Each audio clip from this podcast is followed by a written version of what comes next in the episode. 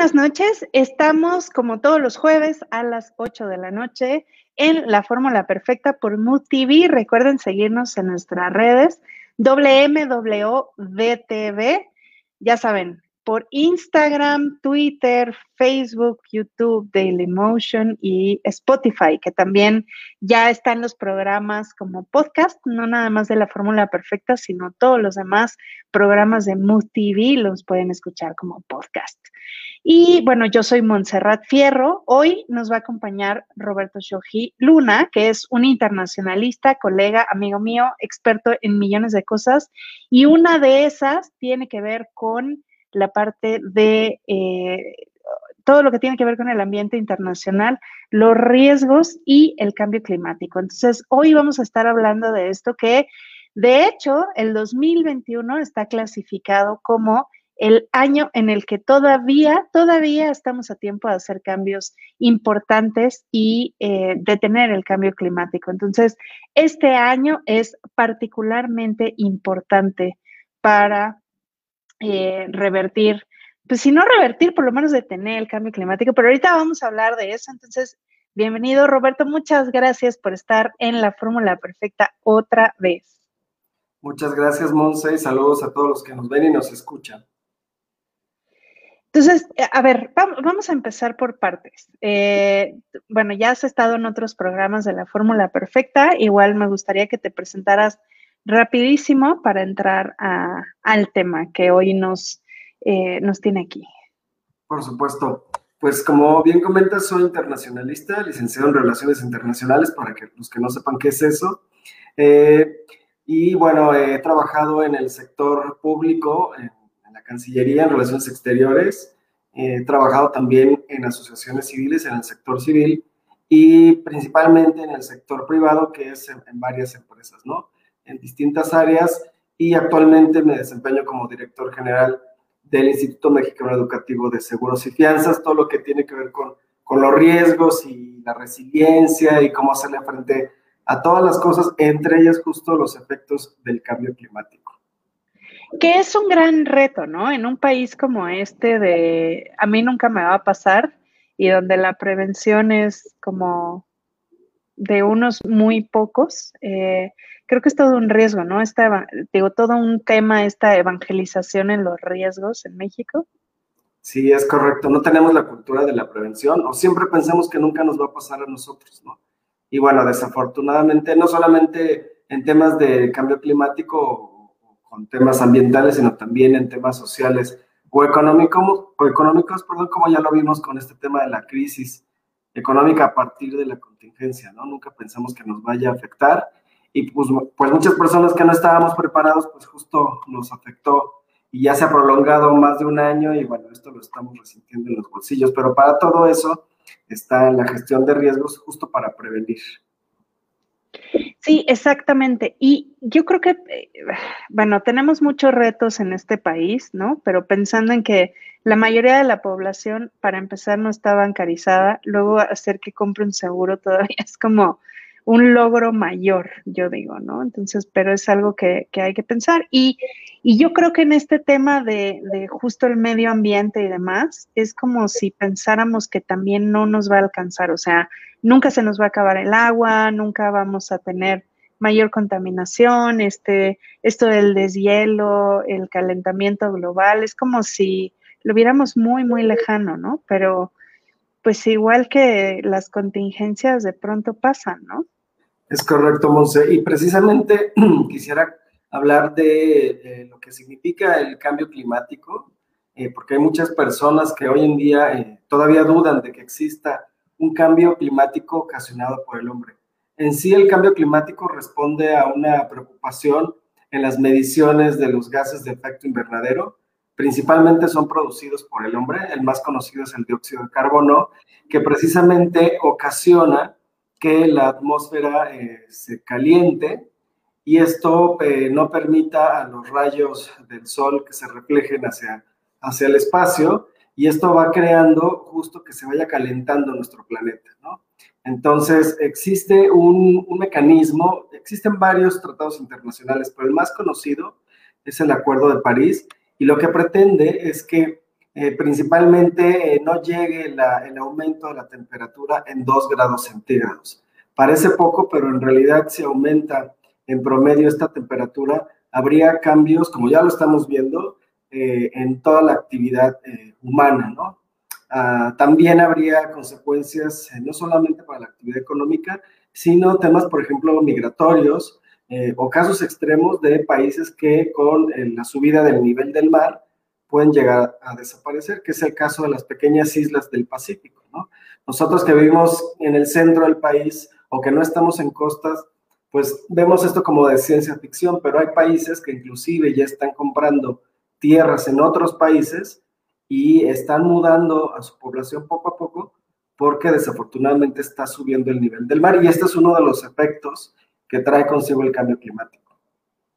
Sí, y creo que es importante, como decías, entender que, que esto está pasando, o sea, no es algo que alguien haya inventado y que además no es la primera vez que le pasa a nuestro planeta enfrentarse a un tema de, cambios en, en, digamos, pues sí, un cambio climático y inclusive ya ha habido e, este, extinciones masivas de especies anteriormente, ¿no?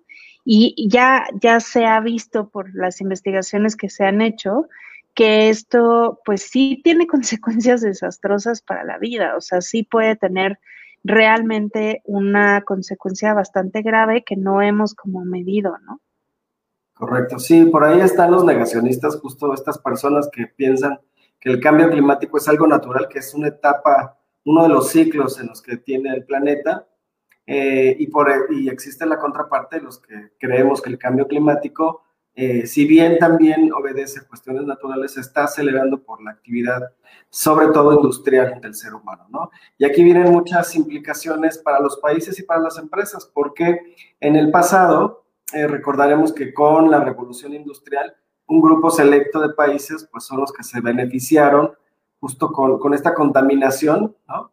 Eh, y se industrializaron, países de Europa, Estados Unidos principalmente, ¿no? Y hoy en día, en el siglo XXI, ya con eh, conocimiento y mediciones de las consecuencias que tiene la emisión de estos gases, pues se ha tratado de imponer ciertas restricciones a la emisión justamente de estos gases eh, como consecuencia de la industrialización, pero esto afecta directamente a otro grupo de países que están peleando por tener un desarrollo similar al de este otro grupo de países desarrollados. Estamos hablando principalmente de China, de Rusia, de Brasil, ¿no? Inclusive México, que pues no están como muy de acuerdo a que se limite la emisión de estos gases derivados de su industrialización porque dicen que en el pasado otros países sí se los permitieron y no hubo un límite. Entonces también existe esta, esta controversia entre, entre los países y, por ejemplo, lo podemos llevar a un tema del comercio internacional, en donde actualmente se está debatiendo en, la ronda de Doha justo esto, ¿no? El comercio internacional puede ser sujeto de temas relacionados con el cambio climático o no. Y en eso, bueno, la ronda de Doha sigue desde, el 2000 y no, ha terminado, no ha concluido, y es un tema justo, eh, una pugna entre los países industrializados y los países en vías de desarrollo. Y en medio están los países menos industrializados o menos desarrollados, que son precisamente los más pobres, ¿no?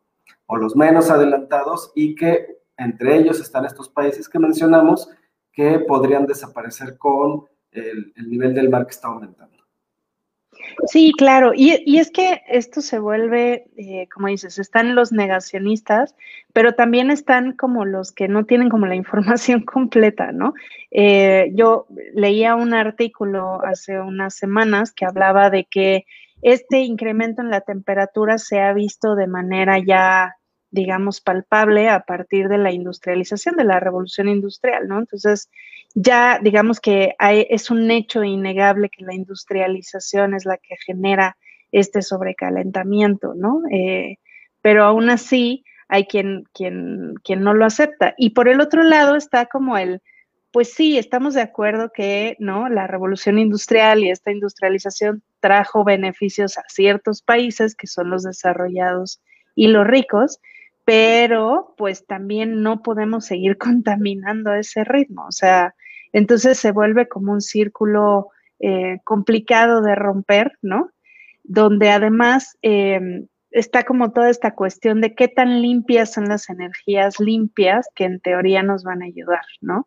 Eh, yo veía en conjunto con, con, este artículo que te digo, hablando sobre Tesla y los autos eléctricos, ¿no? Y cómo, pues sí, de alguna manera justo se reducen las emisiones de, de dióxido de carbono, pero eh, por el otro lado, pues se hace todo este, esta explotación justo de las minas de litio y de algunos otros minerales, sobre todo en países pobres de África y que tienen estos recursos, ¿no? Ah, inclusive en el caso de Tesla, el escándalo de Bolivia, ¿no?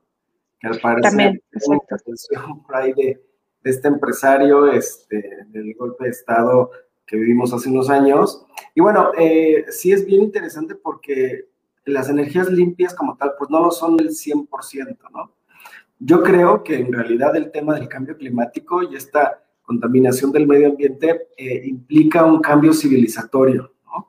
Porque si nosotros midiéramos, que de hecho ya hay aplicaciones en donde podemos medir nuestra huella de carbono, el impacto que, que nuestras actividades como individuos eh, generamos en la, en la, emisión del CO2, eh, nos podemos dar cuenta que nosotros también en lo individual generamos una cantidad de contaminación importante, desde cuántas luces tenemos prendidas, ¿no? Este, si utilizamos el carro, cuántas veces al día, todas estas actividades que también generan en lo particular, en lo individual, eh, contaminación, emisión de CO2. Y por otro lado también está la industria cárnica, ¿no? A la que se le ha acusado, porque el metano es otro de los gases de efecto invernadero, que también eh, a través de las heces de las reses y la demanda creciente de carne, pues esto está eh, también contribuyendo y se dice que inclusive más que la emisión del CO2 a eh, justamente a la emisión de gases de efecto invernadero. Entonces, ¿quién estaría dispuesto, por ejemplo, a dejar de comer carne? ¿no?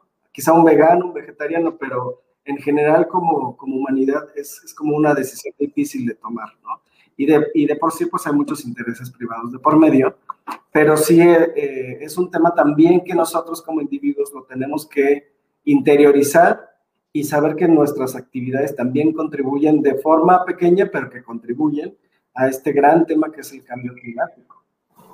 Sí, y fíjate que eso me lleva a mi siguiente pregunta, que es eh, el papel del sector privado frente al cambio climático. Porque sí, evidentemente como personas, ¿no? Este, digamos, personas físicas, tenemos esta responsabilidad o corresponsabilidad de justo medir eh, y ser más conscientes de nuestro consumo. Creo que inclusive las nuevas generaciones empiezan a ser un poco más críticas con que sean cruelty free, que sea ecológico, que etcétera, cosas, ¿no? Pero mientras no haya un compromiso de justo del sector privado, de las empresas, por eh, hacer algo al respecto va a ser complicado, ¿no? O sea, no, no es papel solo de los, de los gobiernos y de que yo, Monse, deje de comer carne, ¿no? O sea, hay como, como muchas cosas intermedias. Es correcto. Este es uno de los temas de la gobernanza global. Este, este concepto que involucra a que necesitamos todos participar. De otra forma, ni el gobierno ni las empresas solas van a poder acabar con este tema, ¿no? Y bueno, es muy interesante la participación del sector privado porque, pues, finalmente quienes contaminan en realidad son las empresas, ¿no? Bueno, en, en términos generales, ¿no? Eh, y los gobiernos son los que representan a, a, las actividades de estas empresas. Entonces, en quien recae justamente la responsabilidad de tomar cartas en, acción es precisamente en el sector privado, ¿no?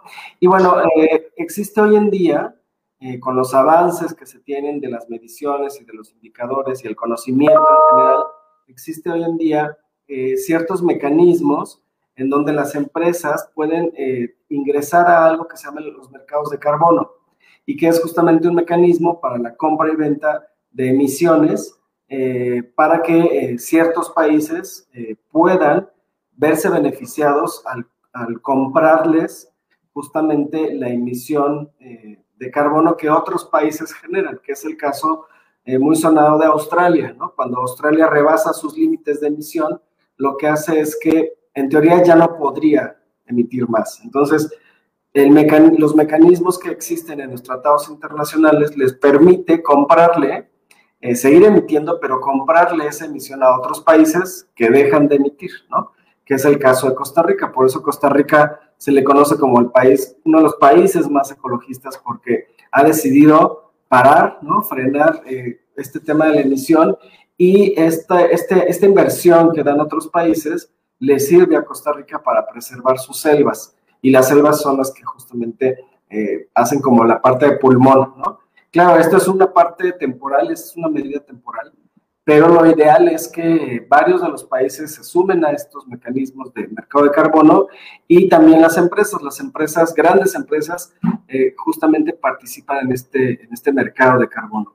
Eh, además de otros de los beneficios, podemos hablar eh, de la reputación de las propias empresas. Una empresa que es amigable con el medio ambiente seguramente va a tener una mejor posición en el mercado, va a tener precisamente la eh, oportunidad de vender más con sus clientes, con los propios eh, proveedores, arman una cadena de valor ecológica en donde eh, grandes empresas certifican a la proveeduría, a la cadena de valor justamente que son también amigables con el medio ambiente y obviamente al público en general y los stakeholders de estas empresas, ¿no? Entonces son muchos de los beneficios que tiene una empresa en volverse ecológica, ¿no? Y acciones muy puntuales como apagar las luces a determinada hora. En México tenemos mucho esta costumbre de que el horario es hasta cierta hora, pero eh, seguimos trabajando o simulamos seguir trabajando y, dejamos prendidas las luces de las oficinas y eso trae también consigo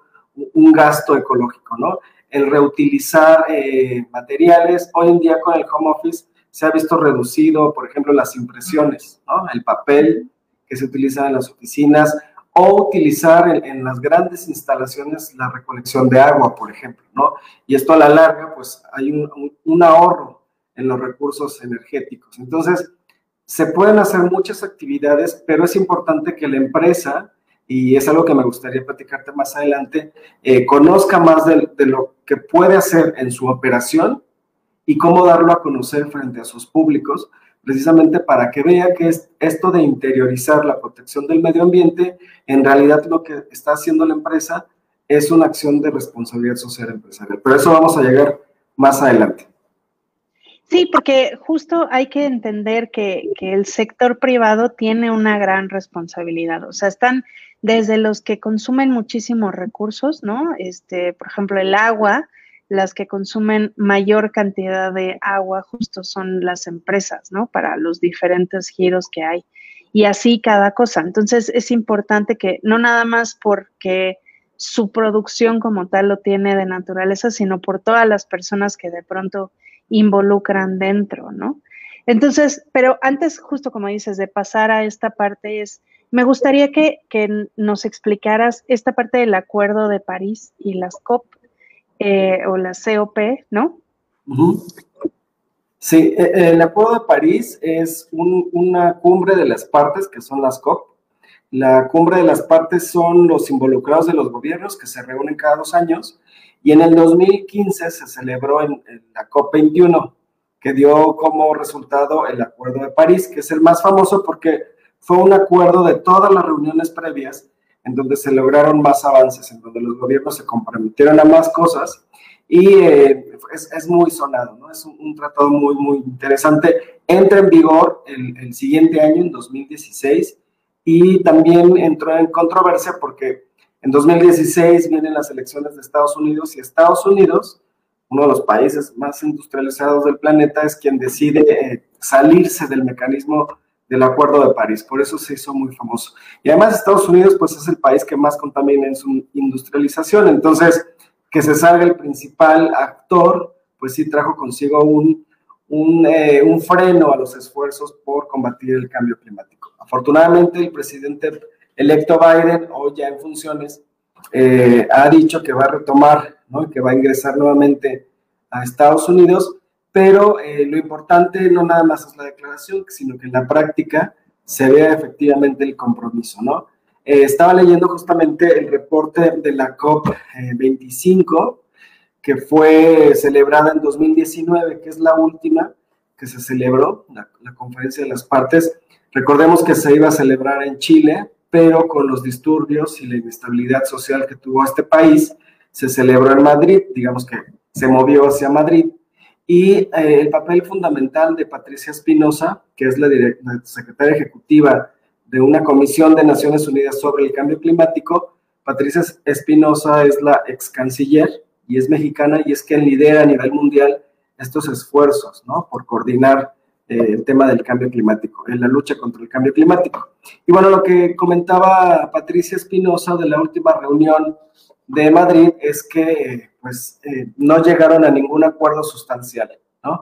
Por, por, eso te decía, no importa que las declaraciones de Estados Unidos sean que sí van a regresar, sino que en la práctica se vea, y no nada más Estados Unidos, muchos de los países industrializados, que se vea efectivamente que hay una reducción de los... Eh, la emisión de gases de efecto invernadero, ¿no? Pero en términos generales, este Acuerdo de París, esa es su importancia, porque marca un hito en la lucha contra el cambio climático, marca las directrices que el mundo va a tomar, sin embargo, eh, no quedó perfecto, por eso se siguen reuniendo las partes y por eso se sigue negociando, justo para ver hasta dónde eh, los países inclusive van a contribuir. Por ahí había un fondo que, que se decidió crear en donde países industrializados iban a financiar o iban a aportar justo en el desarrollo de tecnologías amigables con el medio ambiente y eh, sigue parada este, este proyecto, ¿no? Sigue parado este proyecto. Entonces, eh, por eso, más allá de las declaraciones, es importante ver las acciones que en, la práctica se vean. Sin embargo, eh, insisto, no, aunque las empresas y los gobiernos lleguen a, a declaraciones y a compromisos, si no cambiamos los individuos, los consumidores, nuestro estilo de vida, difícilmente esto va, va a cambiar, ¿no? Eh, porque yo les digo a mis alumnos, ¿cuántos estaríamos dispuestos a dejar de usar el celular, por ejemplo, ¿no? O, dejar de utilizar computadoras, hoteles, ¿no? O sea, nuestro propio estilo de vida contribuye en gran medida a que las empresas sigan produciendo artículos para que pues, este círculo del, consumo siga estando vigente. Entonces, es un tema muy interesante, pero que no solamente compete a los gobiernos y las empresas, también a, los consumidores. Sí, es correcto. Y, creo que sí, efectivamente, las acciones son las que van, van a marcar la diferencia, pero pues hay que empezar por algo, por lo menos hay que empezar por la evangelización, que creo que ha ayudado mucho este tema del Acuerdo de París de que pues ya se empiecen a comprometer un poco más los gobiernos, ¿no? Justo hoy creo, ayer hizo una declaración Biden de que sí puede ser que eh, se, se, comprometa más a, esta parte de las energías limpias, ¿no? Que habría que ver cuáles sí son limpias y cuáles más o menos. Este, y, y todo esto que me parece importante, ¿no? Y que sobre todo marquen la pauta de la participación ¿no? de las empresas. Y también eh, eh, la participación del propio gobierno. ¿no? En el caso de México es muy controvertido el tema del Acuerdo de París justo por la inversión pública en la industria petrolera. ¿no? Entonces, por otro lado, vemos que hay compromisos en escenarios internacionales, pero en las políticas públicas, al parecer se le está dando eh, privilegio al sector que más contamina, que es la industria petrolera. Sin embargo, de cierta forma, eh, pues eh, lo que platicamos anteriormente, ¿no? El derecho de que tienen los países como México a llegar a un desarrollo industrial. Recordemos que el petróleo no solamente se utiliza como eh, insumo de los combustibles, el petróleo se utiliza en una gran cantidad de, de industrias, de sectores, y por eso yo creo que difícilmente los países como México van a dejar a un lado eh, la inversión en este, en este tipo de industrias que a todas luces es contaminante. Sin embargo, sí es importante tener una política de promoción de las energías limpias. Por ahí también, en alguna ocasión, eh, leía informes de que estas energías limpias como la eólica, pues también tienen un impacto en el medio ambiente, ¿no? Estos grandes remolinos este, generan generadores de energía lo que estaban ocasionando es una alteración en el ecosistema, ¿no? Entonces, sí, al parecer tiene un beneficio en las emisiones, pero trae su contraparte en el, en el ambiente, en el ecosistema en donde están este, construidas, ¿no? Entonces, yo creo que no hay una energía 100% limpia, inclusive la, la, nuclear, que también es muy controvertida, eh, si no preguntémoslo a, Japón, ¿no? Con, Fukushima. con todo lo de Fukushima.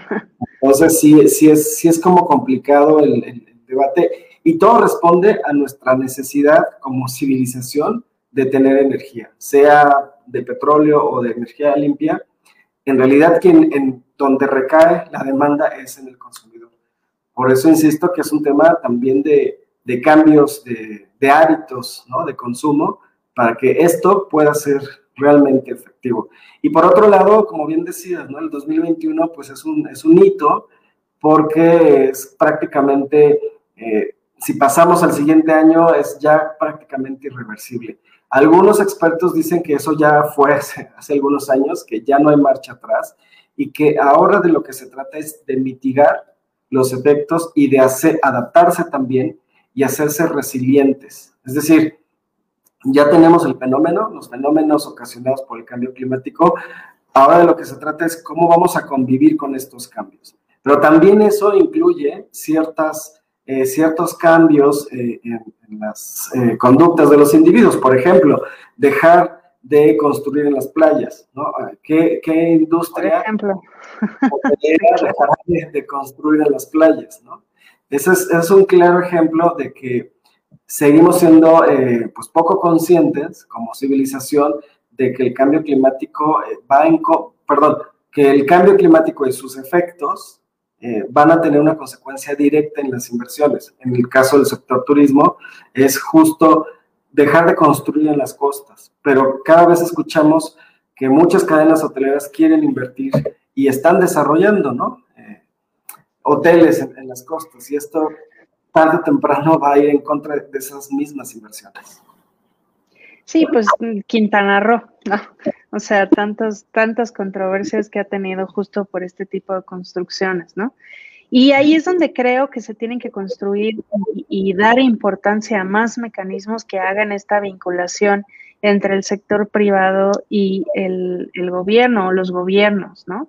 Porque entonces ya se empieza a hacer como un plan, digamos, más grande, donde además hay empresas que si no les obligan a cumplir cierta reglamentación, no lo hacen, ¿no? Y, no previenen los riesgos de lo que tienen que, que, pues, solventar en algún momento, ¿no? Si, si, que es parte de la responsabilidad, o sea, si voy a producir o voy a construir un hotel y voy a, a, dañar todo el ecosistema y luego voy a tener sargazo y pues entonces en algún momento tengo que invertir en limpiarlo también, ¿no? Entonces, creo que ahí es donde estos mecanismos tienen que empezarse a activar.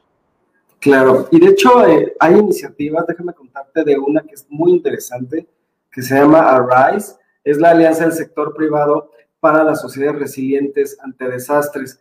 Esta, esta alianza es del sector privado con el sector público al amparo de una agencia especializada de Naciones Unidas precisamente sobre desastres naturales y de lo que habla es eh, que se tiene que controlar o se tiene que eh, monitorear justamente la actividad humana a partir de los fenómenos naturales, o sea, también insisten mucho en la alianza en no decirle catástrofes eh, naturales, porque la catástrofe es el impacto que deja un fenómeno natural sobre la actividad humana. Es decir, un fenómeno es un terremoto, pero si hay un terremoto en una zona aislada, en realidad no hay ninguna catástrofe. Catástrofe es cuando ya está sobre la actividad humana. Entonces, en primera instancia, identificar estos puntos en donde puede haber eh, cierta catástrofe por fenómenos naturales, pero nos damos cuenta, y si tienen oportunidad de ver el Atlas Nacional de Riesgo, lo pueden ver por internet. Eh, van a ver un mapa de México y van a ver y seleccionar los tipos de riesgos por fenómenos naturales y van a ver que tenemos por todos lados, ¿no? En caso de México, por terremotos, por este, huracanes, ¿no? Este, por lluvias. Entonces, eh, lo que dice esta alianza es que necesitamos estar preparados, necesitamos coordinarnos. Es muy interesante. Eh, trabaja a través de comisiones. Yo participo en la comisión del seguro, eh, por obvias razones, por mi trabajo. Y es bien interesante cómo se evalúan algunos productos, por ejemplo, en el caso del seguro, hay unos productos que se llaman seguros paramétricos, que lo que hacen es eh, proteger la actividad humana a partir de que se, establecen ciertos límites o ciertos parámetros cuando existe un fenómeno natural. Y de esta forma los empresarios tienen una cobertura prácticamente automática, pero que les permite poder ser resilientes y poder continuar con su operación empresarial si se ven afectados por este tipo de fenómenos naturales, ¿no? Entonces es muy interesante esta alianza que es voluntaria. Que es importante ¿eh? que yo digo tomar en cuenta, porque pasó, ahorita me estaba acordando de cuando fue el temblor en la Ciudad de México del 2017, ¿no? Y que hubo un boom en general de compra de seguros contra justo este tipo de, de, pues sí, de catástrofes, ¿no?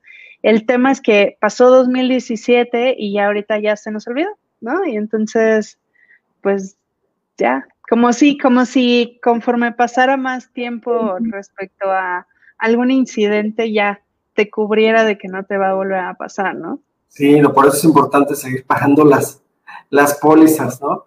Pero sí, como bien dices, o sea, mucho obedece a cuando viene un fenómeno y viene la desgracia, afortunadamente, pues eh, viene una conciencia de que necesitamos estar protegidos. Con el tema de COVID, por ejemplo, una eh, cobertura importante en el tema de seguro de gastos médicos y seguros de vida, ¿no?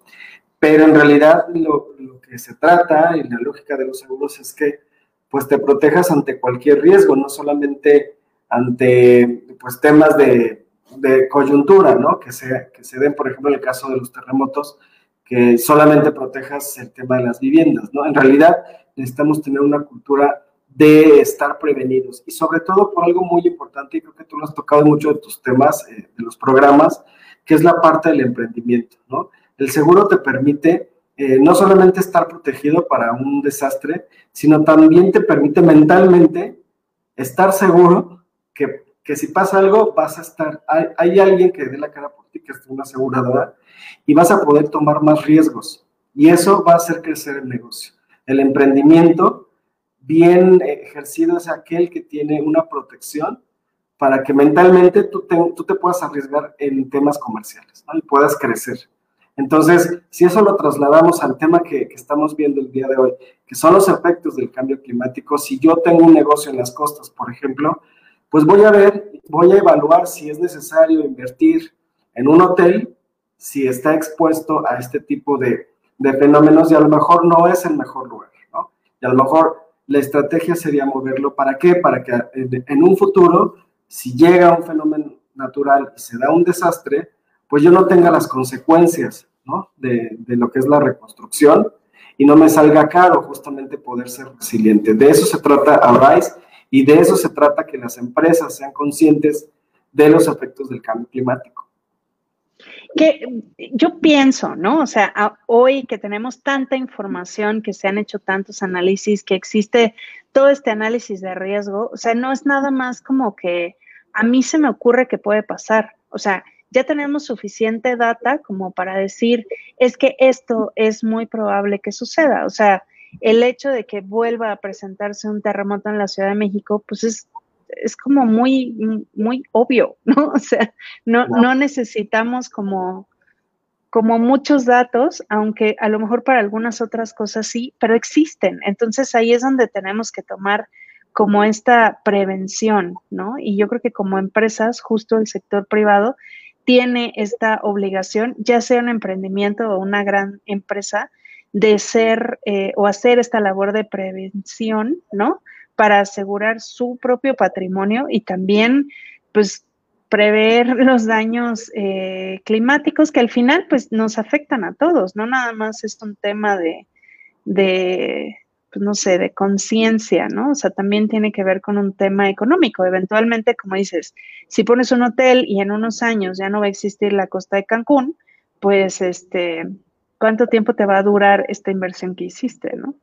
Sí, no, y además eh, toda actividad humana, por ejemplo, una construcción de un hotel implica una degradación del medio ambiente. ¿no? O sea, sí o sí hay un impacto. Se puede minimizar, pero sí hay un impacto sobre el medio ambiente. Entonces, además tenemos ese otro efecto negativo. Sin embargo, es cierto que el sector turismo es generador de desarrollo local y entonces estamos entre una eh, pues una paradoja, ¿no? Si, si realmente el desarrollo debe ser a costa del medio ambiente, eh, a favor del crecimiento y a favor de, la generación de empleos, o si realmente el desarrollo debería de ser eh, conservar el medio ambiente. En teoría, el concepto de desarrollo sostenible abarca o, o considera que tanto la inclusión social como el crecimiento económico, como la protección del medio ambiente, sí o sí tienen que ser los tres, las tres esferas conjuntos. Si no, teóricamente no podría ser un proyecto viable. Pero estamos en México y en cualquier lugar del mundo esto a veces no sucede de esta forma, ¿no? Pero sí, es correcto, necesitamos una cultura de prevención porque sí o sí y tarde o temprano va a pasar algo. Entonces necesitamos estar prevenidos. Sí, y es como, como este tema del COVID, o sea, sí, de alguna manera no estábamos preparados nadie, ¿no? Este, no esperábamos tal vez que tuviera estos alcances, por lo menos, eh, digamos, dentro del círculo de las personas y empresas que yo conozco, pero sí había datos muy eh, relevantes y, y, había personas que por eso se le ha criticado tanto a Bill Gates y a algunos otros de que sabían algo. Y es que son datos, o sea, al final no es la primera pandemia que hay, no es la primera vez que, tiene estos efectos devastadores sobre el mundo.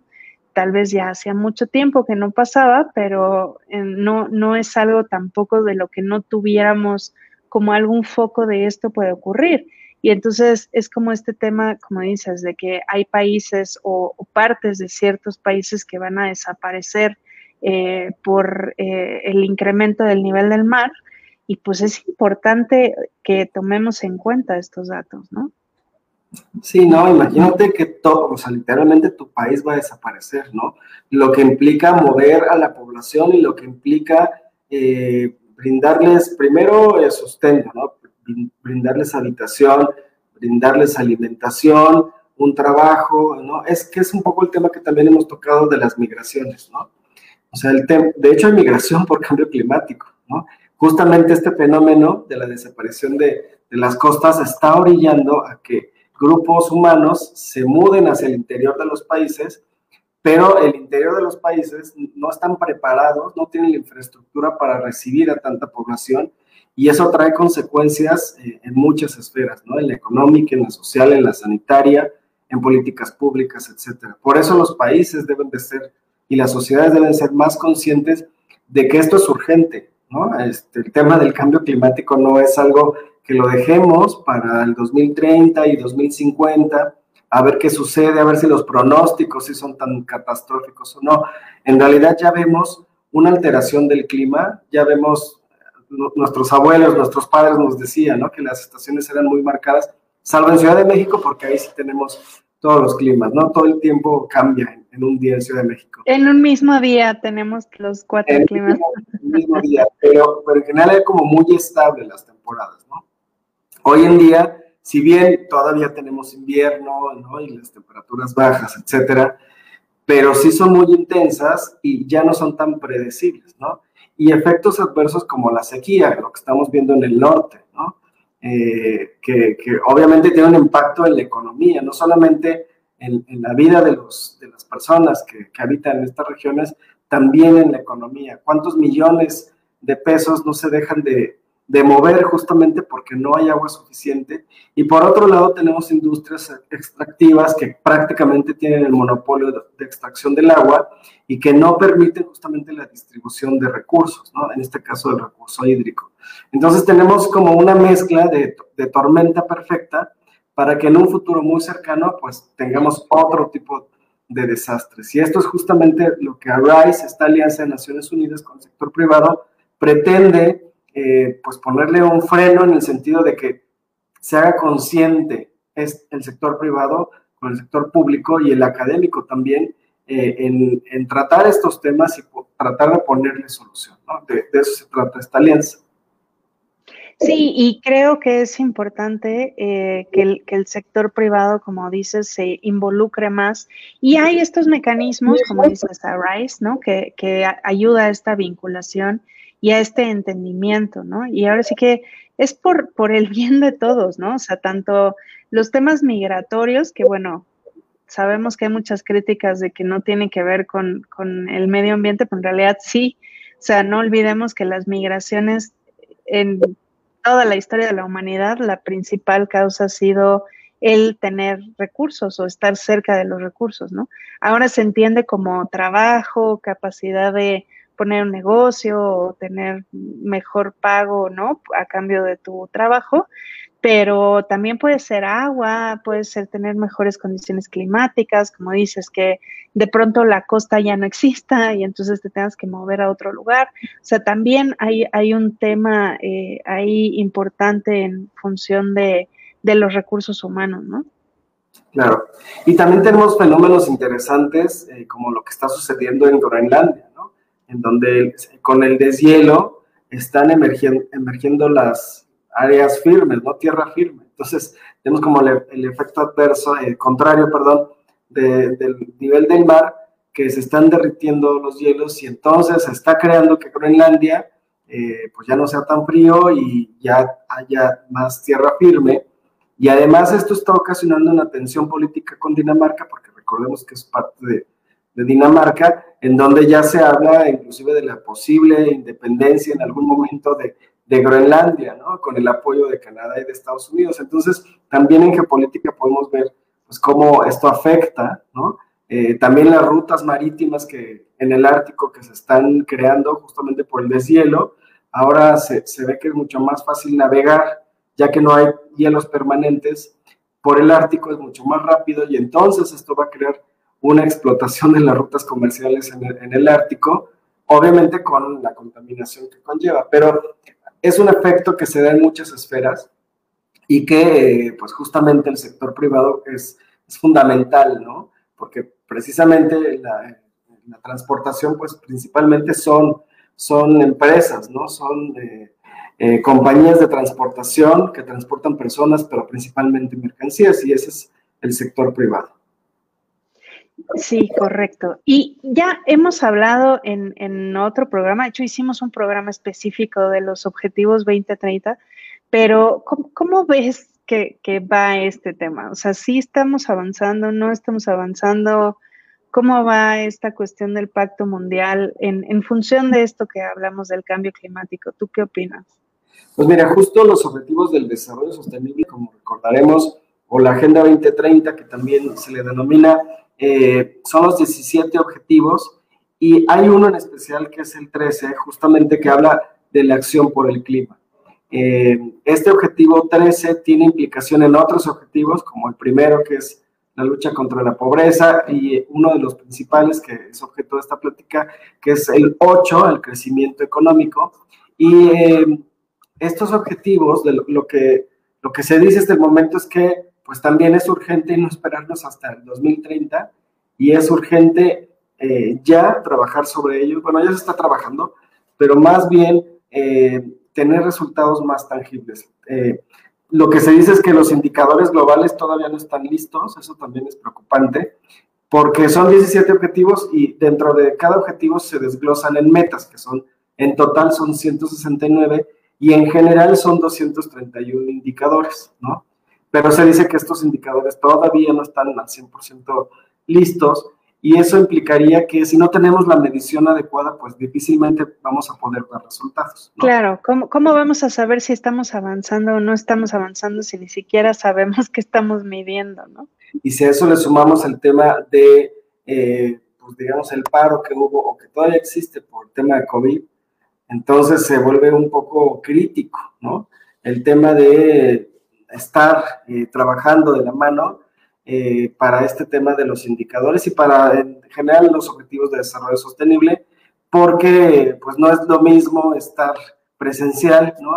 sobre todo en el caso de los negociadores, este tema de que viajan constantemente a los centros de las discusiones, si bien ahora lo hacen virtualmente, pues no es, no es la misma interacción y eso ha frenado un poco. Sin embargo, eh, las agencias de Naciones Unidas en México también hay una oficina de la presidencia, enlace con la Agenda 2030. Están preocupados justamente para que avancemos ¿no? en este tema del cumplimiento de los, de los 17 eh, objetivos y en especial el 13 que es sobre eh, la acción del cambio climático. Sí, y creo que eh, es como importante entender que sí es un trabajo evidentemente eh, de los gobiernos, pero también necesitamos involucrar al sector eh, privado y e, en este tema de responsabilidad social empresarial. O sea, creo que no acabamos de tomar conciencia y es un poco preocupante, ¿no? O sea, es como, em, como dices, pensar que en algún momento todo se va a arreglar mágicamente o que ya será problema de la siguiente generación. Y, y sí es preocupante, ¿no? Sí, es correcto. Y bueno, relacionado con el tema de los ODS y con el tema de la responsabilidad social, también está la iniciativa que le hemos comentado del Pacto Mundial, que es una alianza también del sector privado con Naciones Unidas y que tiene 10 principios, ¿no? Eh, y uno de ellos tiene que ver justamente con eh, la acción por el medio ambiente. Bueno, tres en realidad, pero uno específicamente con la atención del medio ambiente y el compromiso que tiene el sector privado justo para proteger y tener acciones como ya lo platicamos, a lo mejor acciones muy pequeñas, muy puntuales, como eh, apagar la luz realmente, no apagarles la oficina a determinada hora, ¿no? O utilizar eh, insumos que sean reciclables, etcétera. Todo eso, si todas las empresas lo hicieran, contribuirían en gran medida a proteger el medio ambiente, ¿no? El Pacto Mundial eh, se dice que es la red de responsabilidad social empresarial más grande del mundo, porque no nada más está en, México, está en, en, más de 160 países y además existen más de 70 oficinas regionales que coordinan precisamente las acciones de responsabilidad social de, los países y de las empresas. Entonces, es muy interesante, es otra iniciativa voluntaria y que las empresas, si les interesa, por ejemplo, un microempresario, un emprendedor, seguramente podría tener muy buenos tips o consejos de cómo hacer su negocio sostenible, ¿no? Y a través de unirse a esta alianza, eh, que, que, es el Pacto Mundial, podría eh, tener justamente eh, consejos, porque además se reúnen todas las empresas, todos los representantes de las empresas, y les pueden dar consejos de cómo mejorar su operación y cómo ser sostenibles. Y algo muy importante, que el Pacto Mundial eh, se tiene que elaborar un informe precisamente para ver cómo van los avances dentro de la, de la empresa, ¿no? Sin embargo, también es, es importante reconocer que un emprendedor o una pequeña empresa difícilmente va a tener el presupuesto para pagar un sueldo de, de alguien que se dedica a esta, esta, actividad exclusiva, ¿no? Que también ese es uno de, las, de los obstáculos a los que se enfrentan los microempresarios, el tema de los sueldos, y es totalmente, pues, comprensible, ¿no? Sí, uh, hay, hay un tema ahí de qué, fue primero, ¿no? El, el huevo o la gallina, y en este caso, ¿qué fue primero? Si eh, la inversión o el generar recursos o el prevenir o el ser socialmente responsable, y va como todo de la mano, pero creo que estas iniciativas son un gran paso para empezar a, a involucrarnos. Entonces, para, para dar las conclusiones de todo este tema, ¿qué, ¿qué consejos le darías a las personas a nivel, ahora sí que personal, ¿no? Para tomar acción en el cambio climático y qué consejos les darías a las empresas eh, para lo mismo. Pues a nivel individual, yo las invitaría a todas las personas a que busquen en Internet alguna página de la medición de la huella de carbono para que nos hagamos conscientes de que toda nuestra actividad conlleva justamente un, un, una huella, como su nombre lo indica, de carbono, ¿no? Pero ese es como el primer punto.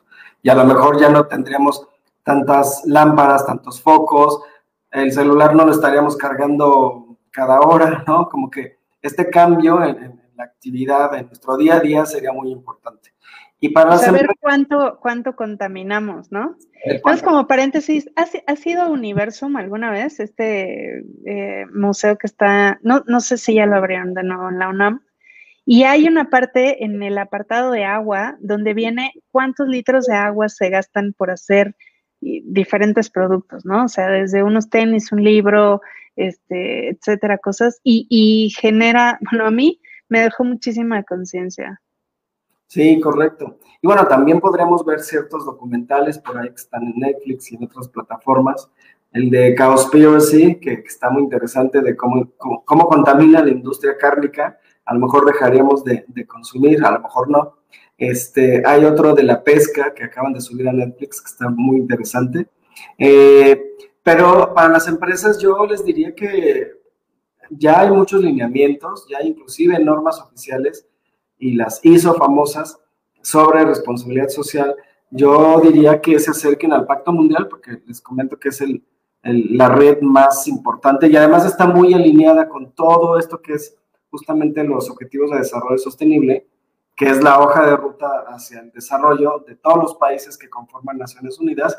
Entonces yo creo que un buen, eh, un buen inicio es que se acerquen al Pacto Mundial para que vean los lineamientos. Es gratuito, les dan asesoría y poco a poco se van a ir empapando de estos temas.